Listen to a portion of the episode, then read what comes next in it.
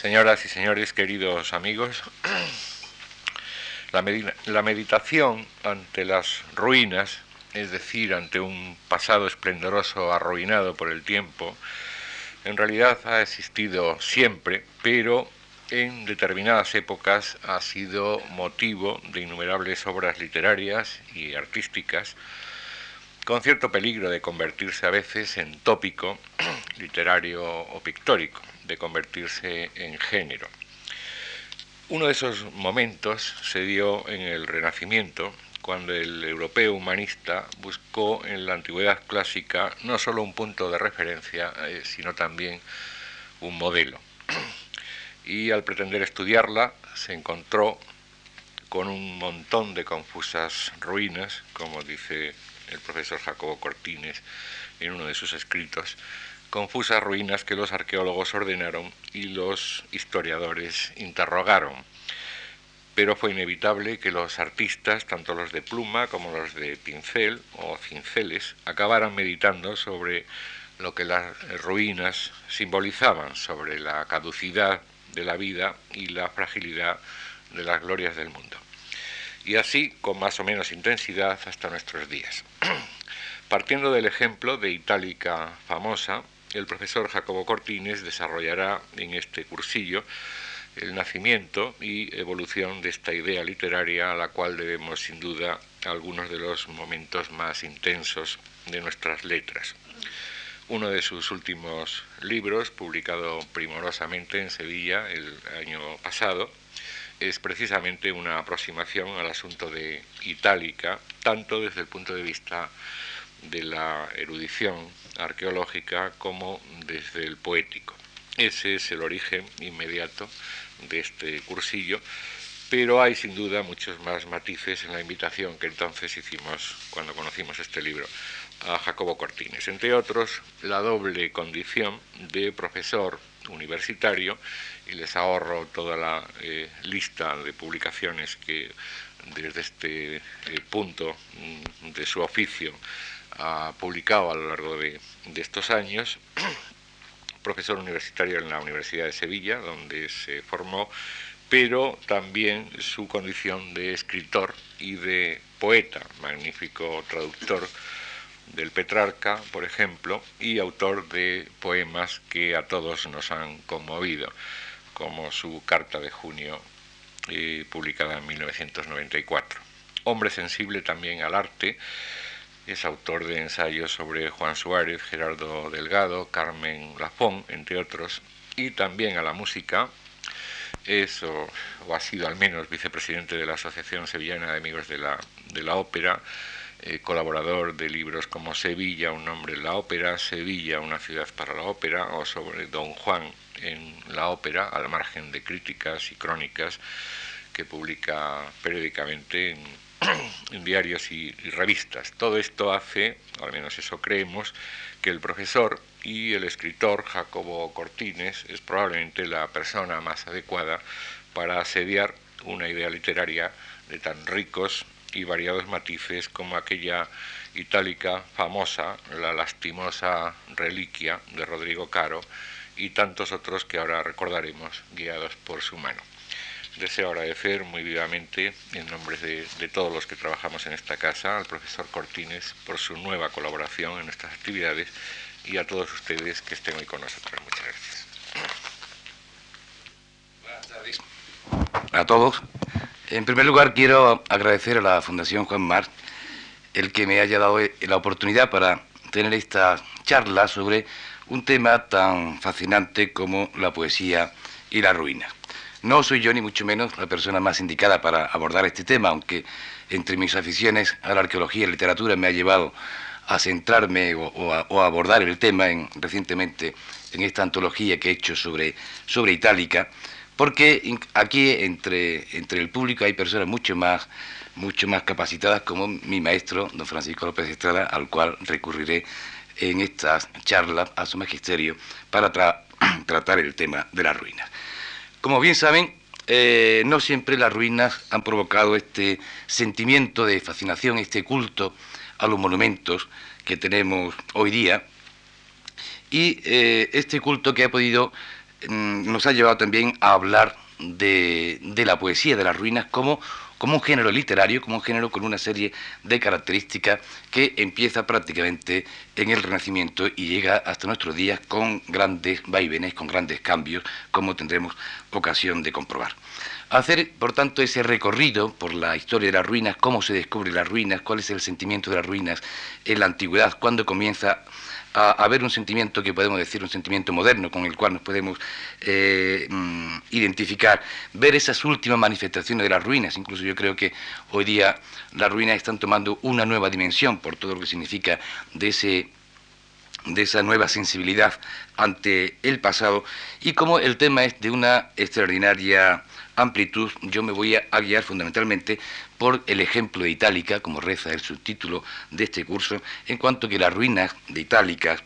pues fueron paradigmáticas en la poesía española. Yo creo que quizás las ruinas de Itálica han sido las ruinas más cantadas y las ruinas, por otra parte, que ha tenido la gran fortuna de haber contado con la famosa elegía de Rodrigo Caro, que Rodrigo Caro debe toda su fama a estas ruinas, como quizás estas ruinas también deban su fama precisamente a esa elegía considerada la mejor poesía mm, de ruinas de la literatura española. Bien, vamos a ver eh, eh, este, este nacimiento y cómo aparece esto en Itálica. A pesar de, de su esplendor, de sus ilustres hijos, de la hermosura de sus monumentos y de la excepcional y lo de lo excepcional de su urbanismo, Itálica no tuvo reflejo en la literatura hasta que se convirtió en un montón de confusas ruinas. Fue a partir del Renacimiento cuando tras huellas de Roma y de Cartago dejó de ser un simple nombre para erigirse en una imagen, plasmación de una compleja problemática que si partía de la nostalgia por un mitificado pasado, daría muy pronto lugar a la alimentación por un deplorable presente, con la consiguiente formulación de serias reflexiones morales, tales como la fugacidad de las glorias humanas, la fragilidad de nuestra existencia y, en última instancia, la presencia de la muerte. Ese cúmulo de piedras,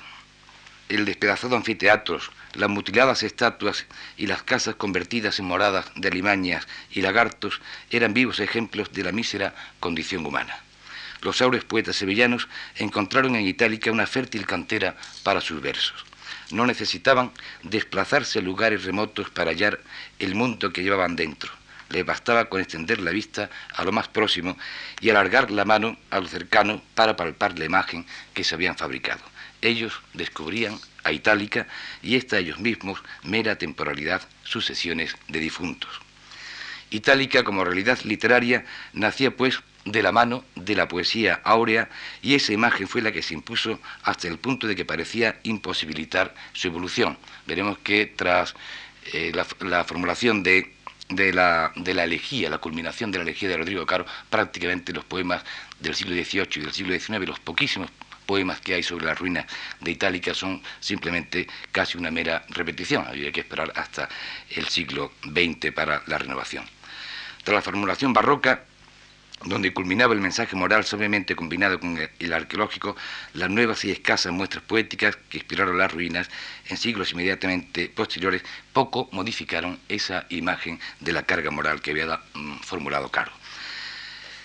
Otros géneros, por su parte, contribuyeron a ampliar desde sus propias coordinadas la imagen de unas ruinas que reflejaban los cambios de un devenir regido por intereses muy diversos e incluso contradictorios. Los autores clásicos dejaron algunas menciones que sirven para ubicar a Itálica en el contexto de la época. Cuando yo he recogido los textos clásicos, me refiero de los escritores romanos, y sobre Itálica, simplemente Itálica es un nombre, se dice está la ciudad itálica donde nació fulano o donde tal, o se menciona Itálica como, como un lugar donde se, pudo hacer cualquier eh, operación comercial o cualquier operación de tipo artístico, pero no hay en ningún momento ninguna descripción de la ciudad como tal, sino simplemente una mención mm, geográfica. Igualmente algunos escritores árabes hicieron referencias muy ilustrativas para conocer la situación de la antigua colonia romana en los oscuros eh, tiempos medievales. Es muy curiosa la, visión de los, de los árabes sobre el mundo de Itálica, que ya es un mundo ruinoso y donde se ve con un cierto lado, incluso podemos decir un cierto lado naif. Y ya en pleno Renacimiento los historiadores volvieron sus ojos a unas ruinas que eran el fundamento de la nueva cultura. Pero mucho más interesante que esas breves noticias históricas, tanto de los clásicos como de los, de los escritores del Renacimiento, fue la aportación de los viajeros nacionales y extranjeros, ilustrados y románticos, cuyos testimonios directos son valiosísimos para seguir la evolución de esa imagen en sus fases de abandono o recuperación. Por último, los escritos de los estudiosos, con la abundancia de noticias y datos precisos, me refiero a todo este movimiento que hay en el siglo, a partir del siglo XVIII y incrementado en el siglo XIX de los arqueólogos de, ese cambio de óptica, constituyen un material imprescindible tanto para valorar en sus justos términos la dimensión de la representación literaria como para contrastarla. ¿De qué manera fue modelándose esa imagen? ¿De qué manera fue evolucionando hasta llegar hasta nuestro día? Es de lo que trataremos aquí en estas charlas. Antes vamos a ver este descubrimiento de las ruinas y algunas reflexiones sobre el carácter de las ruinas. Las ruinas podrían definirse como un medio de expresar la ausencia, como la reflexión sobre lo desaparecido, como la reflexión sobre un lugar de vida donde la vida se ha retirado y donde la forma del presente es el recuerdo de ese pasado. Las ruinas son la creación de un mundo algo más que una simple decoración entre lo artificioso y lo natural, entre arquitectura y naturaleza. Las antigüedades célebres, como los obeliscos, coliseos, templos, etcétera, toda esta serie de elementos que lo veremos repetido en los textos, se convierten en elementos que cobran una significación especial al utilizarse con una intencionalidad concreta, que puede ser esa intencionalidad o bien el deseo de revivir un pasado glorioso, o bien la impresión de la, imagen, la plasmación de una problemática presente, esto es muy propio del mundo barroco, que haya en estos elementos su concreción, y veremos también incluso en el mundo del Renacimiento cómo las ruinas se convierten en esa metáfora del amor, como la ejemplificación de la fragilidad humana y de toda la caducidad humana, sobre todo en el mundo barroco, como la temporalidad o bien como la forma de fundamentar un ensueño a partir del siglo XVIII, del XIX e incluso en los momentos actuales. Es George Simmel uno de los que, a mi juicio, ha visto mejor lo que significan las ruinas en un interesante eh, trabajo que está incluido en Cultura Femenina y otros ensayos publicados en la traducción española en Revista Occidente en 1934, cuando habla que las ruinas son el rompimiento del equilibrio entre la materia que pesa y resiste pasivamente a la presión, a la pasión y la espiritualidad formadora que tiende hacia lo alto. Las fuerzas naturales, dice, se adueñan de la obra del hombre y producen ese desplazamiento del fiel que se resuelve en tragedia cósmica y envuelve a las ruinas, por consiguiente, en las sombras de la melancolía es, según la tesis de Silme, una venganza de la naturaleza, ese sentimiento de independencia de la naturaleza, de algo no domado, contra la violencia del espíritu, contra el artificio, que en un momento se revela para volver a crear una realidad nueva. En la ruina las partes desaparecidas desarrollan otras formas. Surge así una nueva realidad, un nuevo equilibrio entre esos elementos artísticos que han sido destrozados y esos elementos naturales que van imponiéndose. Lo cual provoca, como digo, una nueva realidad, un encanto en que esta eh, las ruinas, la obra humana es percibida como si fuera exclusivamente un producto de la naturaleza. Quizás esta, esta visión de las ruinas que tiene Simmel hoy día la vemos modificada en cuanto que eh, muchos de los monumentos y muchas de las grandes y de las más famosas ruinas, pues por parte de los arqueólogos, por parte de los científicos, no permiten para nada el que la hiedra y el que los jaramagos y en fin y toda esa serie de elementos naturales pues vayan a deteriorar más o vayan a, a, rebelarse más contra los elementos artificiosos fundamentalmente los yacimientos arqueológicos modernamente, pues han desplazado un poco esta idea. Pero todavía quedan también muchas ruinas, sobre todo en el mundo, en la ruina del mundo medieval o, las grandes ruinas de, monasterios, pienso en monasterios abandonados que no tienen esa significación artística como pudiera tener el Coliseo de Roma o el Partenón, donde ahí sí el elemento de la naturaleza rompiendo lo que había significado esa, esa doma y que estamos viendo todavía cómo la naturaleza interviene y va recreando un mundo si se adecua a las teorías simples. En la ruina se invierte el orden entre naturaleza y espíritu, entre el cimiento, que había sido la naturaleza, y la cima, que había sido la, el espíritu que impone esa forma que doma el impulso ciego de, de la naturaleza. La destrucción de la forma espiritual es un retorno a la buena madre, que así llamaba Goethe, a la naturaleza. Recordemos eh, la frase todo lo humano procede de la tierra y en tierra ha de convertirse. Ese proceso de ese momento fecundo, entre el aún no, en cuanto que las ruinas no son todavía, no son todavía eh, eh, tierra, no son todavía pura naturaleza, y el ya no, en cuanto que las ruinas no son ese mundo del espíritu, es lo que conforma, como digo, esta nueva y atractiva realidad. El retorno al seno nativo obedece a que nunca han caducado los derechos y pretensiones de la naturaleza sobre la obra humana. La destrucción, por tanto, no es un accidente sin sentido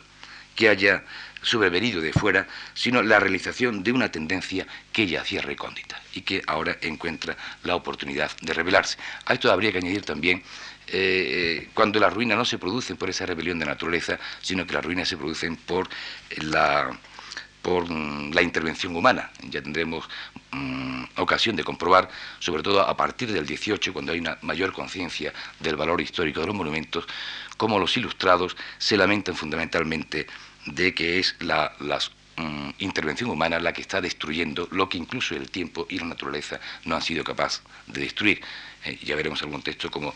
cuando se quería utilizar la argamasa, todas las piedras del anfiteatro romano itálica para mm, poner el firme de la carretera de Extremadura. ¿eh? Como decía un periodista,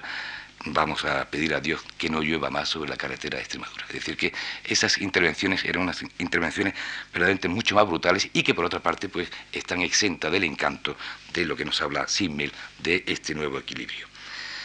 En cuanto a, a esa fuerza de la naturaleza que se revela, las ruinas adquieren un carácter trágico que no hay que confundir ni con un carácter triste, ni tampoco con el carácter melancólico. ¿eh? Habría que hacer una distinción entre ese carácter trágico de, las ruinas con eh, la tristeza, que sí podemos ver eh, la tristeza, por ejemplo, no cuando se tratan de ruinas,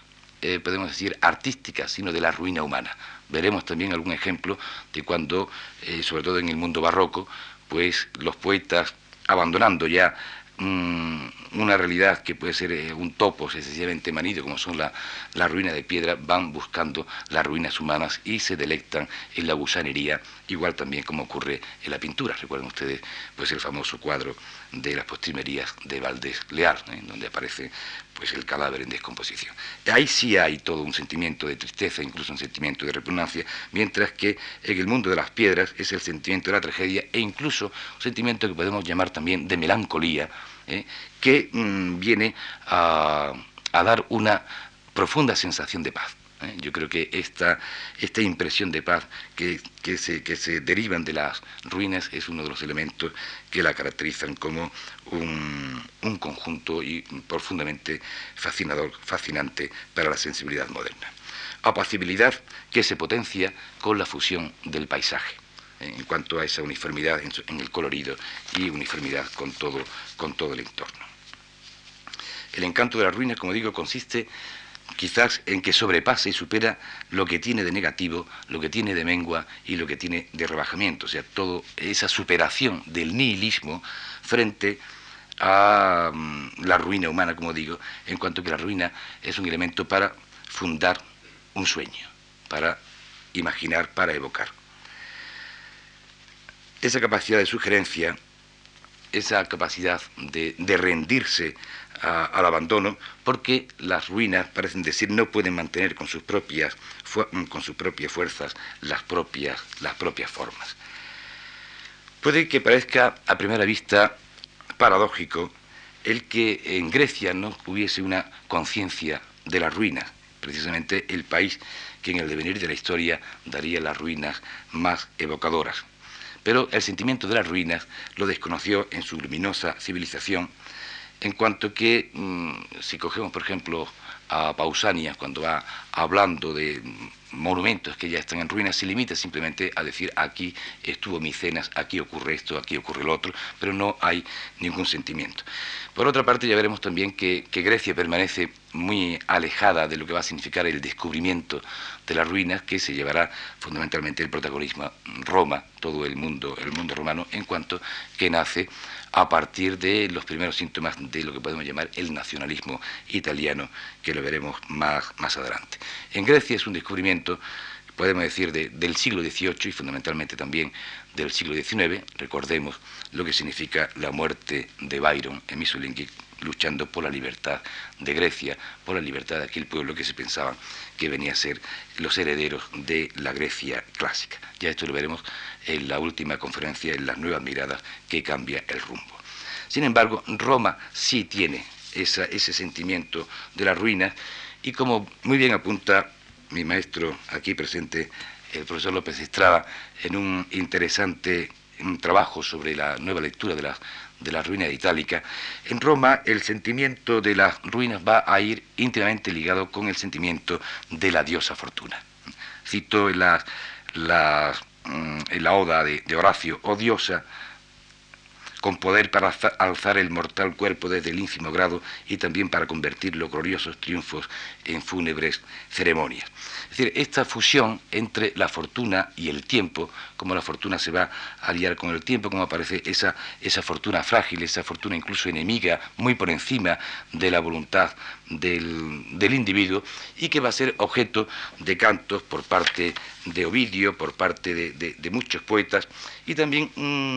un sentimiento que me interesa resaltar es cuando las ruinas aparecen como elemento consolador. Es decir, la contemplación de las ruinas pueden llevar a mm, encontrar ese, ese, consuelo, esa, esa especie de, mm, decir, de, comparación, de identificación con, con, ese mundo ante una tragedia. Ya veremos también cuando tratemos de amor y ruinas como la la tópica consolatio nace precisamente en el mundo romano y adelanto ya la carta de Servio Sulpicio a Cicerón con la muerte como motivo de la muerte de su hija, de su hija Tulia, ¿eh? donde el otro dice qué significa la muerte de una persona frente a la muerte de las ciudades, frente a la muerte de los pueblos, frente a la muerte de una, de una civilización. Hay, por tanto, como digo, en el mundo, en el mundo romano ya ese sentimiento de la, de la caducidad, y muy curioso porque esto va, por otra parte, paralelo con ese culto que se empieza a dar a los monumentos de la antigüedad en la, en la, en la, Grecia, en la, en la Roma clásica.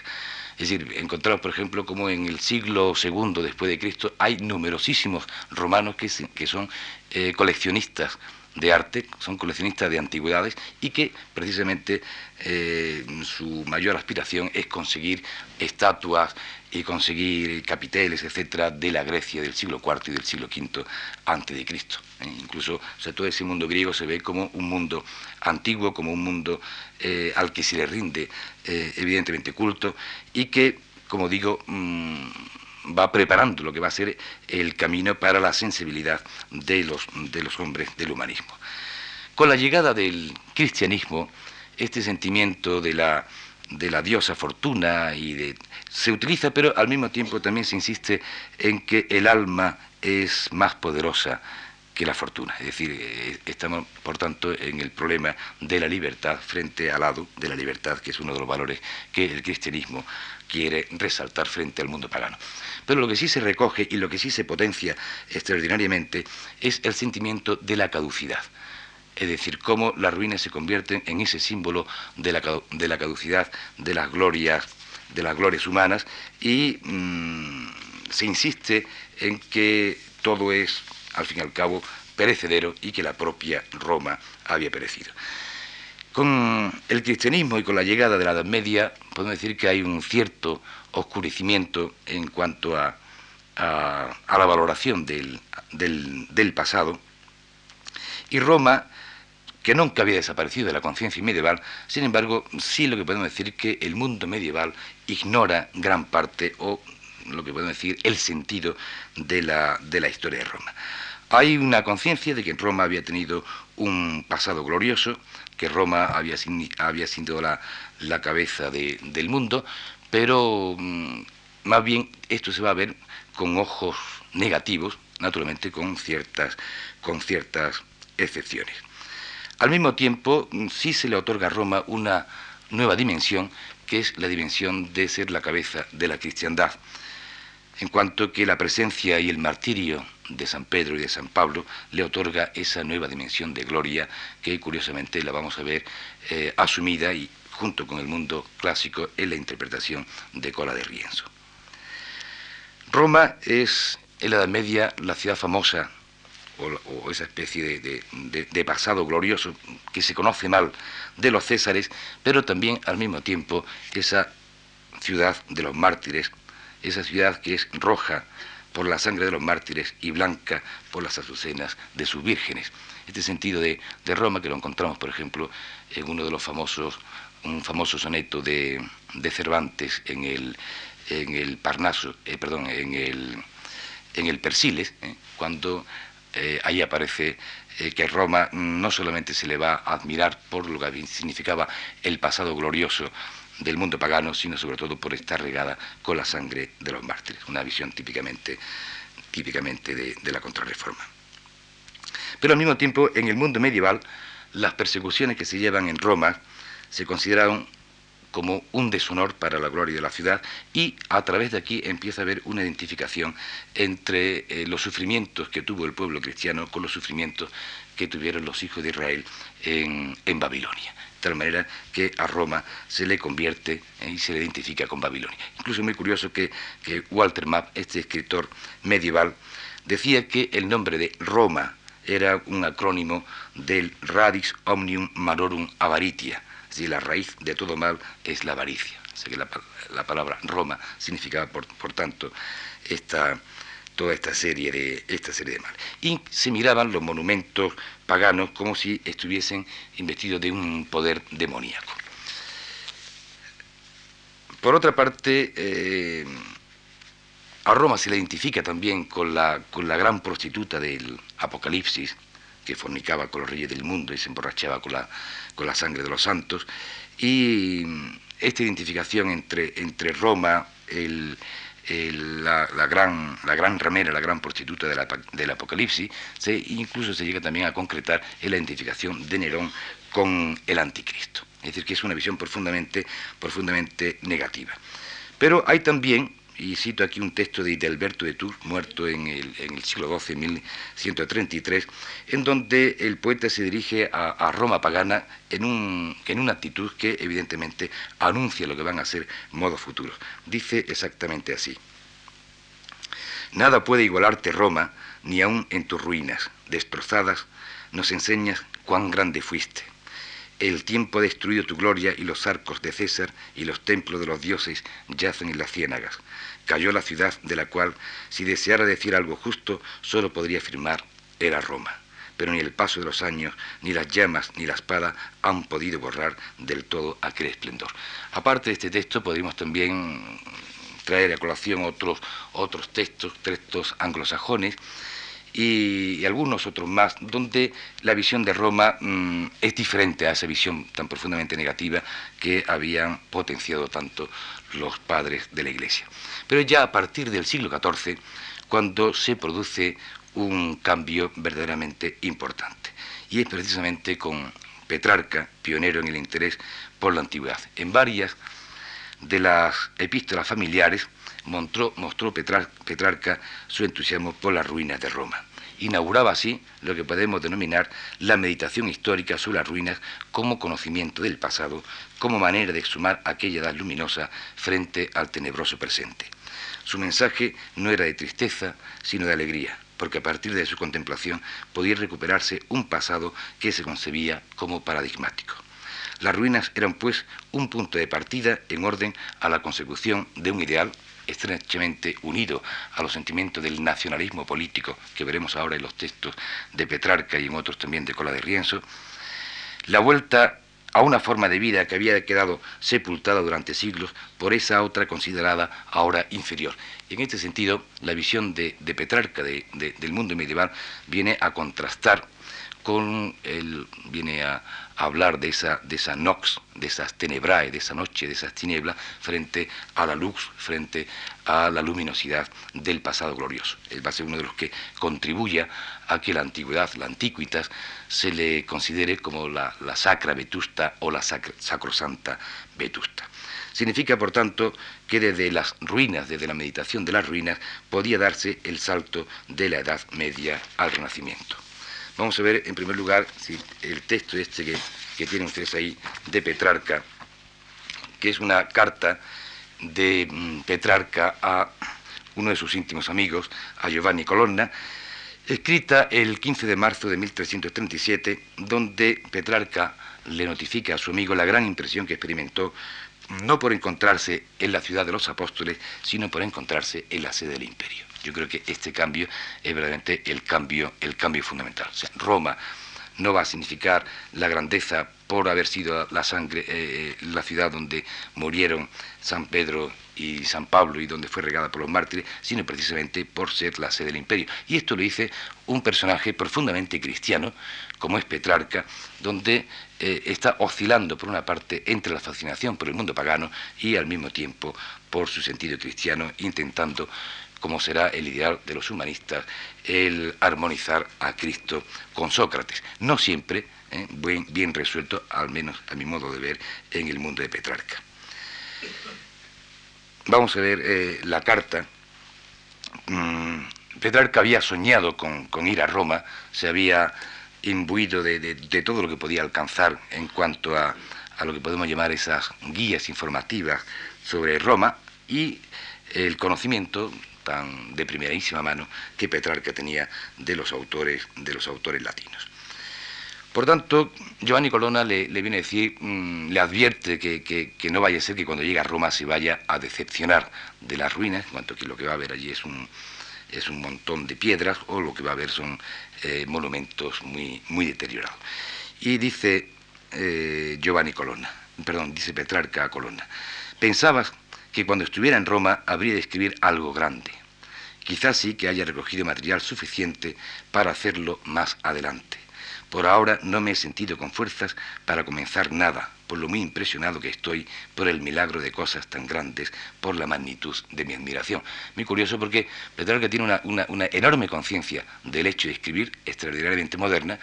y a más de uno pues se le habrá ocurrido o habrá pensado en la famosa frase de Becker, cuando siento, no escribo, precisamente por estar bajo esta magnitud de la admiración, bajo estas impresiones, Petrarca prefiere todavía esperar para lanzarse a escribir sobre Roma. Solo hay una cosa que no quiero dejar en silencio,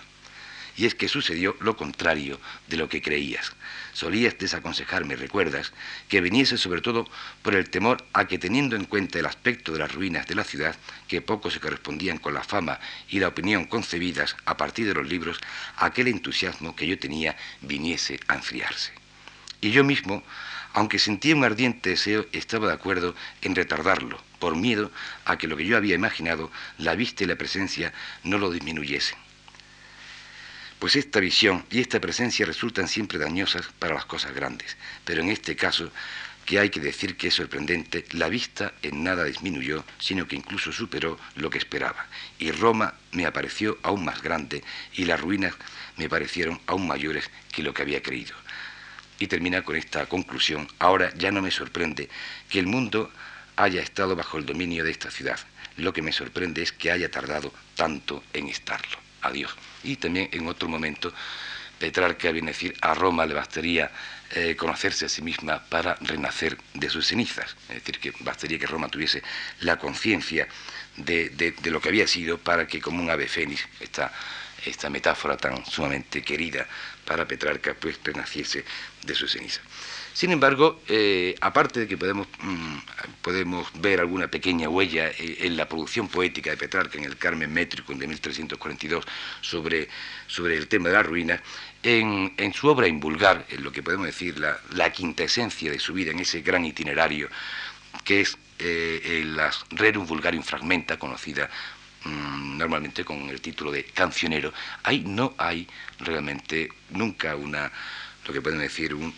poema dedicado al mundo de las ruinas. Hay alguna alusión a Roma, hay alguna alusión sobre todo a personajes romanos o bien a personajes mitológicos, pero en ningún momento aparece eh, las ruinas como un motivo literario con una cierta personalidad. Lo que ocurre, sin embargo, es que cuando el sistema poético que conocemos con el, nombre de petrarquismo viene a difundirse por, todo, por toda Europa, ese, el petrarquismo que va a estar íntimamente ligado al sentimiento amoroso va a encontrar precisamente en las ruinas su formulación y dará pie a todo ese género de la poesía amatoria de las ruinas de las que hablaremos el próximo día. Como saben, eh, Petrarca mantuvo una estrechísima relación con un personaje que, mm, con el cual se fascinó, que era el tribuno Cola de Rienzo. Cola de Rienzo quería acabar con el mundo feudal italiano, con lo que él consideraba la decadencia, para restaurar de nuevo lo que había sido el mundo romano de la antigüedad. Escribe, por ejemplo, en enero de 1343 esta, esta Renovatio Urbis, dedicada al Senado y al pueblo romano, del, que, del cual le leo simplemente unas líneas para que vean el tono de, exaltación. Regocíjense los montes que nos rodean, vístanse los cerros de gloria, florezca de paz todas las llanuras y valles, germinen fecundos y sean llenos de eterna alegría. Levántese el pueblo romano de su larga postración, ascendiendo al trono de la majestad de antaño, etc. ¿Quién de todos vosotros habría podido darle a la patria una gloria tan grande? Está llamando Cola de Rienzo a esta resurrección de Roma. Hay, por tanto, un interés, como vemos, tanto en Petrarca como en Cola de Rienzo, en Cola de Rienzo mucho más acentuado desde el punto de vista político, un interés histórico que iba ganando terreno como eh, forma que según, según Riegel, eh, semi-egoísta de interés patriótico nacional. Es decir, que ese descubrimiento de la antigüedad va íntimamente ligado en un principio a unos intereses que pueden decir muy concretos, unos intereses políticos, ¿no? en el mal sentido de la palabra, como unos intereses de, esa, de ese renacimiento italiano, no solamente en el orden cultural, en el orden artístico y literario, sino también en el orden político de convertir a Italia en, una gran potencia que vuelva a dominar nuevamente el mundo. Y en este sentido, estas proclamas de Cola de Rienzo van íntimamente relacionadas con el himno, por ejemplo, del Italia Mía, que aparece en el cancionero de Petrarca. Petrarca exhorta a Cola de Rienzo en junio de 1347 eh, con una mandándole una carta donde al final termina. Eh, dice, Camilo restauró la ciudad a partir de las recientes y aún humeantes ruinas, y tú en cambio de las antiguas y ya sin esperanza. Salve nuestro Camilo, nuestro Bruto, nuestro Rómulo, o con el nombre con que prefieras ser llamado. Salve, Padre de la libertad romana, de la paz romana, de la serenidad romana. A ti la edad presente te debe el poder morir en libertad y la edad futura el nacer libre se que está proyectando todo su sueño del renacimiento de las glorias, de las glorias mm, romanas, en la figura de Cola de Rienzo, que como saben ustedes, pues eh, llega al poder, abusa del poder, según eh, los contemporáneos, y al final acabará trágicamente arrastrado, muerto por las calles de Roma. El ejemplo mm, de Petrarca fue de una extraordinaria importancia en cuanto a, que su amor por la antigüedad le va a llevar a, a toda esa serie de comentaristas, de filólogos, y a encontrar en Petrarca el guía de lo que va a ser el mundo moderno. Petrarca sabía que no iban a ser sus hijos los que verían esa gloria que él pronosticaba, sino que serían sus nietos. Es decir, hay, puedo decir que hay un cierto lapsus entre la figura de Petrarca, que muere, como saben ustedes, en 1374, y lo que va a ser el verdadero, verdadero descubrimiento del mundo de la antigüedad, ya de una manera irreversible a partir del siglo XV. Tenemos ahí otro texto que es el texto de, este humanista de Pollo, Bracciolini, de Varitate Fortunae, donde eh, esta restauración de la grandeza perdida es el comienzo de esa apasionada búsqueda por, por las cosas antiguas. Bracciolini es uno de los afortunados e incansables buscadores no solo de códices, sino de antigüedades en general, y logra evocar en el Varietate Fortunae la desolación de las ruinas romanas. Vamos a leer este, este texto que yo creo que resume muy bien lo que significa esa contraposición entre el pasado, entre el pasado glorioso, entre el esplendor de lo que había significado la civilización romana y el momento presente en el que esa civilización está pues destrozada, etc. Dice, es cosa tristísima esta y digna de no poca maravilla, esta colina del Capitolio, otrora cabeza del imperio romano y ciudadela del mundo ante la cual temblaban todos los reyes y príncipes, que tantos emperadores subieron en triunfo, que fue adornada con los dones y los despojos de tantos y tan poderosos pueblos, que fue floreciente y admirable para todo el mundo. Esta está hasta tal punto desolada, arruinada y cambiada respecto de lo que fue su primitivo esplendor, que mientras las vides trepan por los asientos de los senadores, se ha convertido en un depósito de desperdicios y de cosas inmundas. Saben ustedes que la alusión aquí, cuando aparece esta rebelión de, esta, de la naturaleza o estas vides, no está visto en, ningún momento con ese valor poético que se le otorgará incluso en el Renacimiento y en el Barroco y sobre todo en el mundo del romanticismo, sino que está visto con con un tinte profundamente negativo,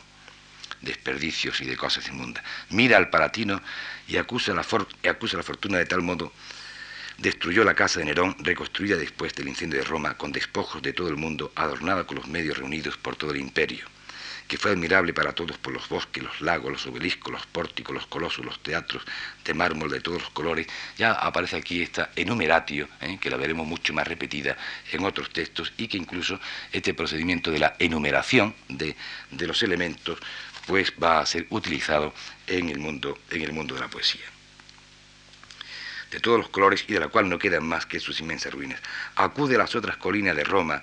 y las verás a toda desprovista de edificios llena de escombros y de viñedos, el foro lugar que entre todos los de Roma fue el más famoso por los juicios que se hacían en él, por las leyes que allí se dictaban, por las asambleas que en él se celebraba el pueblo y en su vecindad, el comicio insigne porque en él se elegía a los magistrados, están ahora desiertos y escuálidos por la malignidad de la fortuna, retomando el viejo tópico del mundo romano, y uno de ellos es un albergue para puercos y bueyes, y el otro se cultivan hortalizas. Es decir, hay aquí también esta fusión entre ruinas y fortuna, entre fortuna y tiempo, y como esta rebelión de la naturaleza está visto, como digo, no con ojos de lo que va a significar esa valoración poética en la, en la sensibilidad moderna, sino precisamente como un elemento más destructivo.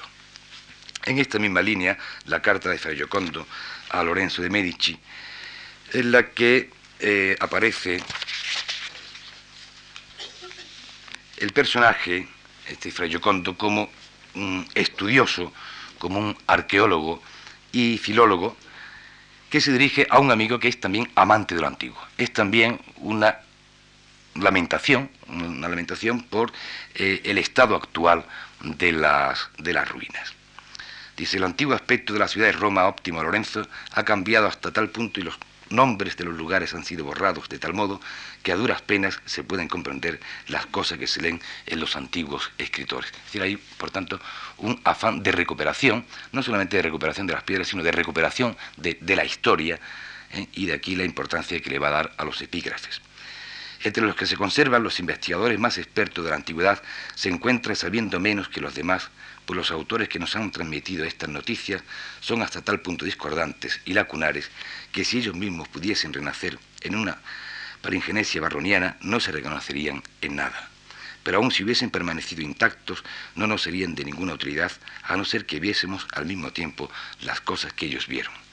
Son muchas, al contrario, las ruinas de la ciudad y aumentan de día en día.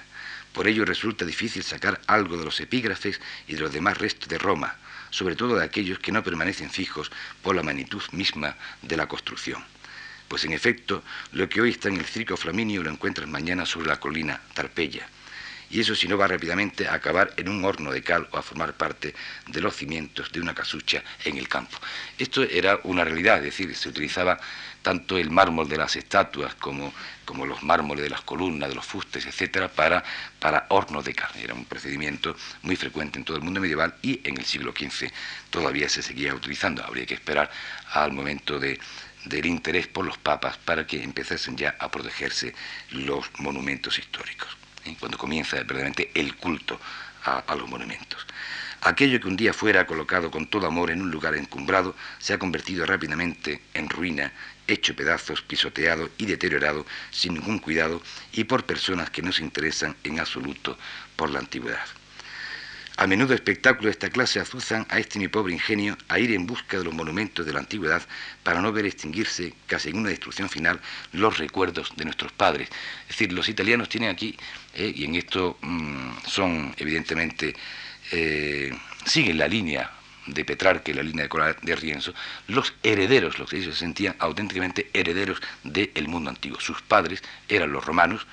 había habido ese paréntesis, ese larguísimo paréntesis medieval, y ahora en el Renacimiento comenzaba otra vez eh, ese, ese, renacer, ese continuar la historia. Es decir, la antigüedad se ve como una primera fase que ellos, tras el paréntesis medieval, la van a continuar e incluso la van a superar. Recuerden ustedes cómo se decía que Miguel Ángel había sido capaz de haber superado con sus estatuas las estatuas de la antigüedad. Es decir, que se, establece una auténtica unión de padre con hijos ¿eh? y el hijo que llega a superar al padre.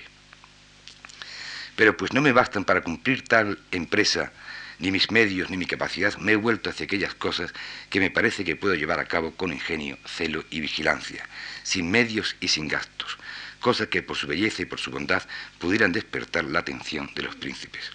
De esta clase es la vasta recolección de epígrafes que bajo tu auspicio podrán ser eternizados y transmitidos a la posteridad, incluso cuando los mármoles y tablas de bronce en los cuales están grabados sean quebrados, fundidos, destruidos. este interés del arqueólogo, ¿eh? del que quiere recuperar eso porque sabe que una vez que se hayan estudiado esos epígrafes, se puede reconstruir la historia por encima de la permanencia de los mármoles y bronces que también van a desaparecer. Te contaré, sin embargo, lo que he oído a otros. De hecho, además de los circos, y observen ustedes ahora cómo la enumeración se hace infinitamente mayor que en el texto de Pollo Bracciolini, los circos, los teatros, los anfiteatros, los templos, los arcos, las columnas, los pórticos, las plazas, las casas de placer, los ninfeos, los baños, los capitolios, las grutas, los atrios, los santuarios, las casas, las casitas, los palacios, los cuarteles, los mataderos, los lagos, las islas, la biblioteca, los graneros, los molinos, los puentes, las flores, los acueductos, los colosos, las onomaquias, los sepulcros, las pirámides, los obeliscos, las colinas y las llanuras, los muros, los puertos, los viveros, los caminos, las ciudades y demás lugares. Es una enumeración absolutamente extraordinaria, eh, amplísima. Y edificios de esta clase, algunos de los cuales fueron destruidos de sus mismos fundamentos, de tal modo que no solamente no queda ya parte alguna, sino que ya no se conoce ni siquiera el lugar donde se levantaban. Además de esto, desdichadamente, no sin gran dolor, hemos visto destruir otros en nuestro tiempo. El sentimiento, como ven ustedes, que predomina tanto en el texto de, de Bracciolini como en el texto de, de Fra es el sentimiento de dolor por la contemplación de ese destrozo, de ese destrozo que se está haciendo ante sus propios ojos. En, el momento actual. Hay quien afirma haber visto un gran montón de cal hecho solo con fragmentos de epígrafe. No falta quien alardea de que todos los cimientos y bastantes grandes de su propia casa han sido hechos con solo fragmentos de estatuas. ¿Quién se contiene sin maldecir a esos profanadores de la venerable antigüedad? ¿Eh? Como está elevada a esta categoría de algo sagrado, esa sacra vetustas. Que rompan las demás cosas, que las quemen, que las consuman, pero al menos respeten, respeten los epígrafes y las estatuas que fabricadas con arte y dignidad nos transmitieron nuestros padres. Y en esos epígrafes, óptimo Lorenzo, cuánta finura, concisión elegancia, propiedad. Naturalmente que esta conclusión final es la vocación clarísima del filólogo ¿eh? que está alabando las elegancias de la lengua latina de las que tanto hablaría el gran humanista Lorenzo Valla. A partir de, todo este impulso dado por los humanistas, por estos herederos mm, de Petrarca, empieza evidentemente a cambiar el panorama y hay un interés ya por parte, por ejemplo, de, los papas por, por, Roma y por salvaguardar porque no se destruya más la grandeza. Así, por ejemplo, el breve de Pablo III, del 28 de noviembre de 1534, que está dado para la protección de los monumentos. Recordemos que en tiempo de Alejandro VI se encuentra el, aparece el Apolo de Belvedere, que en tiempo de Julio II aparece la Oconte, la Venus Vaticana, el Torso, la Cleopatra, que León X pues da el encargo a, a, Rafael de la restauración ideal de la ciudad y que incluso un papa, que fue un gran humanista como era Eneo Silvia Piccolomini, expresó ya en verso su emoción ante la ruina. Es una de las primeras muestras que tenemos de la poesía latina eh, en la ruina. Y cito también esta obra de Colonno, la Hipnetoromaquia Polifili, que es la primera obra que convierte la ruina ya en un objeto estético, en donde la arquitectura antigua empieza a combinarse con la imaginación creativa. Pero todo este descubrimiento de esa antigüedad, de ese interés por los papas, yo remito todavía, pero creo que sigue siendo de gran actualidad el estudio de Jacob Burckhardt sobre el Renacimiento. Pues bien, el ejemplo de Petrarca, y vuelvo de nuevo un poco a, tras esta digresión o esta esta pequeña síntesis de la historia al caso español y al caso de, Itálica, el, que, el ejemplo de Petrarca, que tanto mm, como, como arqueólogo y como estudioso eh, va a tener tanta fortuna el 480, en España es precisamente Nebrija el que desentierra e impulsa la antigüedad para implantar la nueva cultura renacentista la figura de Nebrija, que es el develador de la barbarie, la piedra angular de nuestro nacimiento, es absolutamente fundamental. Y entre las múltiples facetas del filólogo, del, comentarista bíblico, del extraordinario latinista, etc., hay que señalar también en Nebrija su faceta de arqueólogo. Y movido, como Petrarca, por su interés por la antigüedad, llevó a cabo excavaciones en Mérida y a esas ruinas dedicó 13 dísticos latinos de emérita restituta, que son los que tienen ustedes aquí, que sirvieron de modelo para los poetas posteriores al aparecer esas ruinas individualizadas contempladas directamente como motivo de reflexión del paso del poder del tiempo. Naturalmente que podríamos lamentar que mm, fuese la ruina, no fuese la ruina de Itálica las que viese Nebrija, pero en aquellos tiempos, de comienzo del siglo XVI, como veremos más adelante, ese conjunto de piedra o itálica era simplemente un, nombre y no se identificaba ese nombre con las, con las piedras que aparecían al noroeste de Sevilla. Incluso itálica se identificaba con Sevilla la Vieja, como se le denominaba hasta bien entrado el, el, siglo, el siglo XVI. ¿eh? Ya veremos cómo ahí es el Navallero el primero que empieza a decir que Sevilla la Vieja no puede ser itálica, que Sevilla siempre estuvo donde estuvo. Pero es Nebrija el que se adelanta extraordinariamente a, los demás para darnos este poema, estos dísticos latinos, que mm, guardan un cierto paralelismo con lo que va a ser posteriormente las ruinas cantada, la ruina itálica cantada por Rodrigo Caro. Quid non longa die verti, mutatque vetusta, etc. me interesa que, vean ahí en, una primera vista, tenemos aquí también la traducción, ese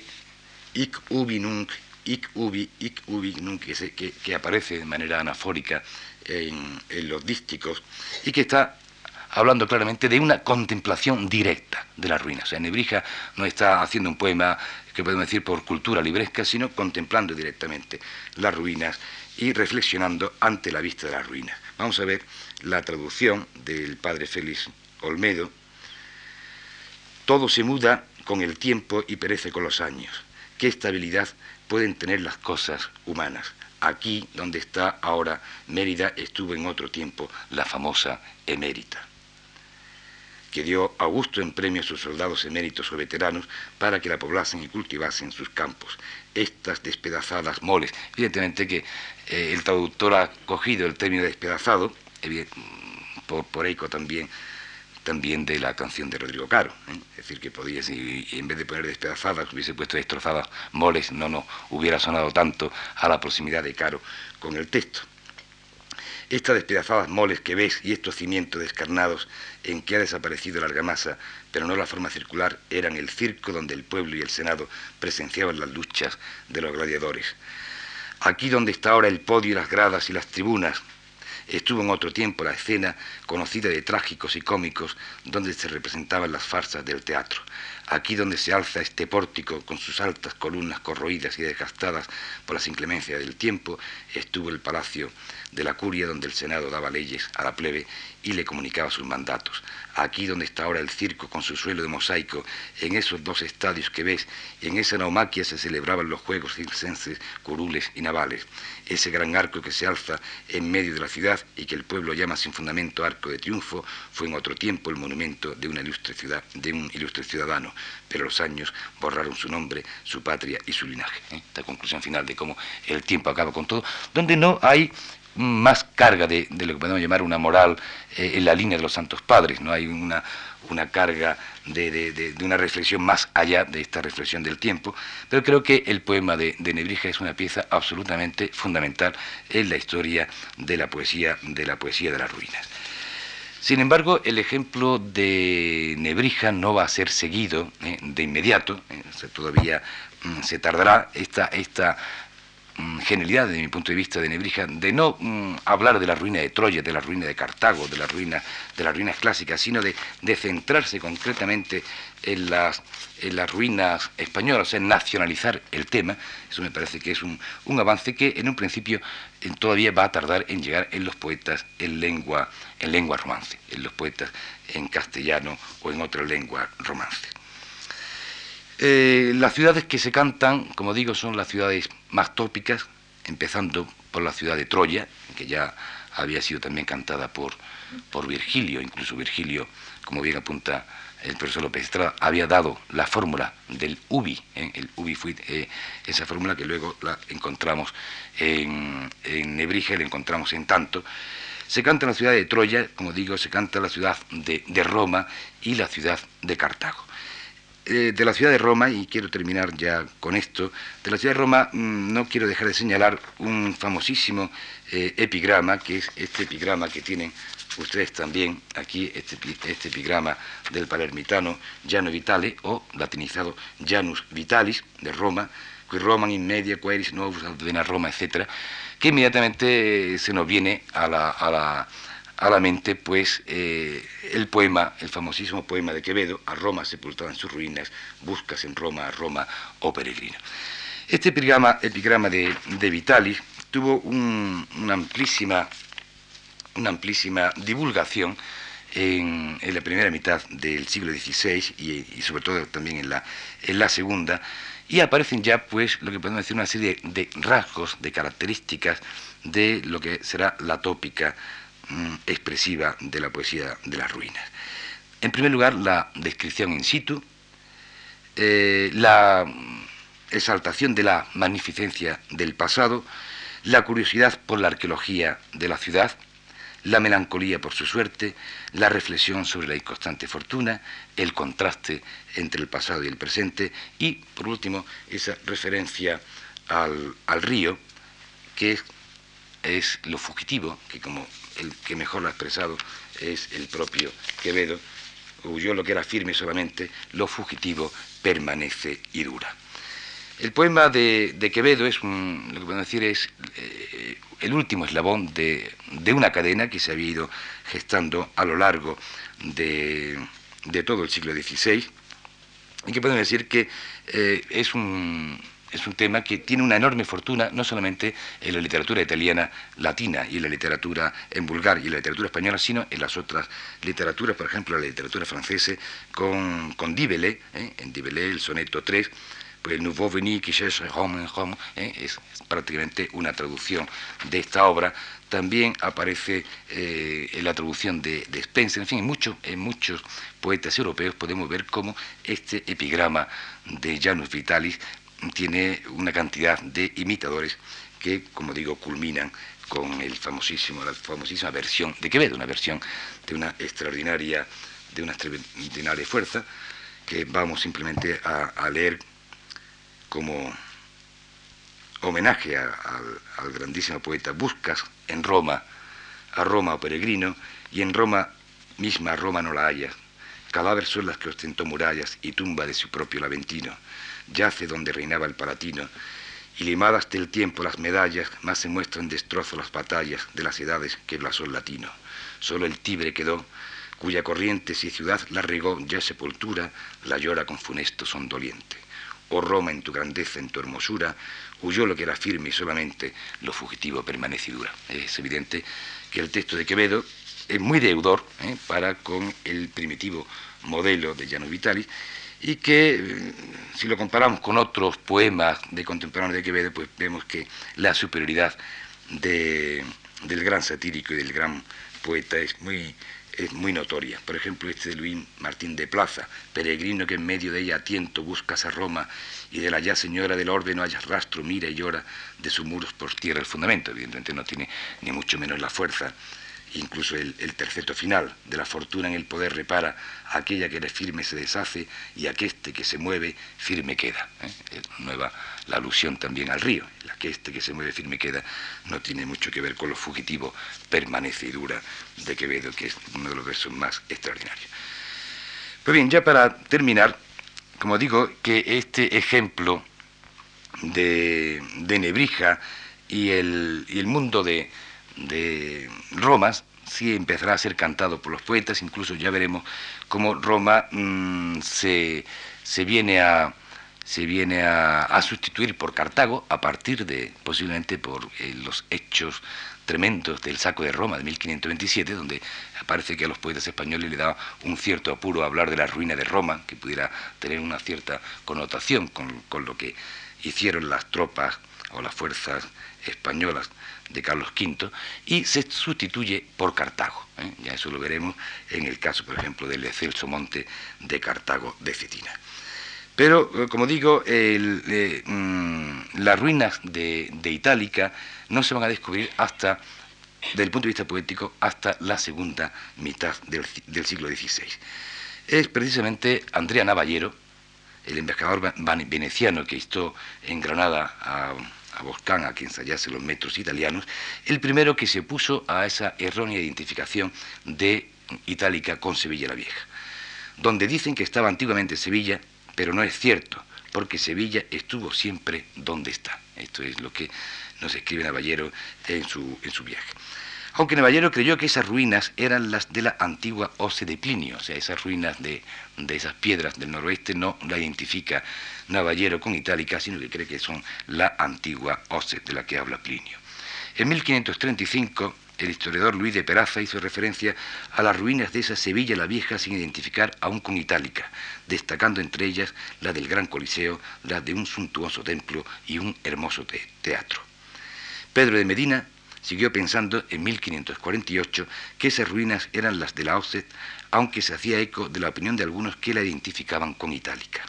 Pero ya para Ambrosio de Morales, cronista de Felipe II, no había dudas al respecto. Aquellas ruinas eran las de la ciudad fundada por Escipión y el cosmógrafo Abraham Ortelio la reconocía como la patria del mártir, del mártir Geroncio, del que ya veremos cómo con este mártir, esta alusión al mártir termina Caro su elegía, y de los emperadores Trajano, Adriano y Teodosio otorgándole el valor simbólico de ejemplo miserable de las cosas humanas y lamentándose de la pérdida de la magnificencia antigua. Se preparaba así el camino para el descubrimiento de Itálica por parte de los poetas. Este descubrimiento, como digo, se inicia ya con el soneto 66, ese famoso soneto de Herrera, esta rota y cansada pesadumbre, que según la hipótesis de Coster y la que han seguido eh, todos, y, que incluso los seguidores de Herrera consideraron que ese poema estaba dedicado a Itálica, aunque no se nombra para nada Itálica, pero así lo leyeron y así sobre todo eh, fue como sirvió de ejemplo para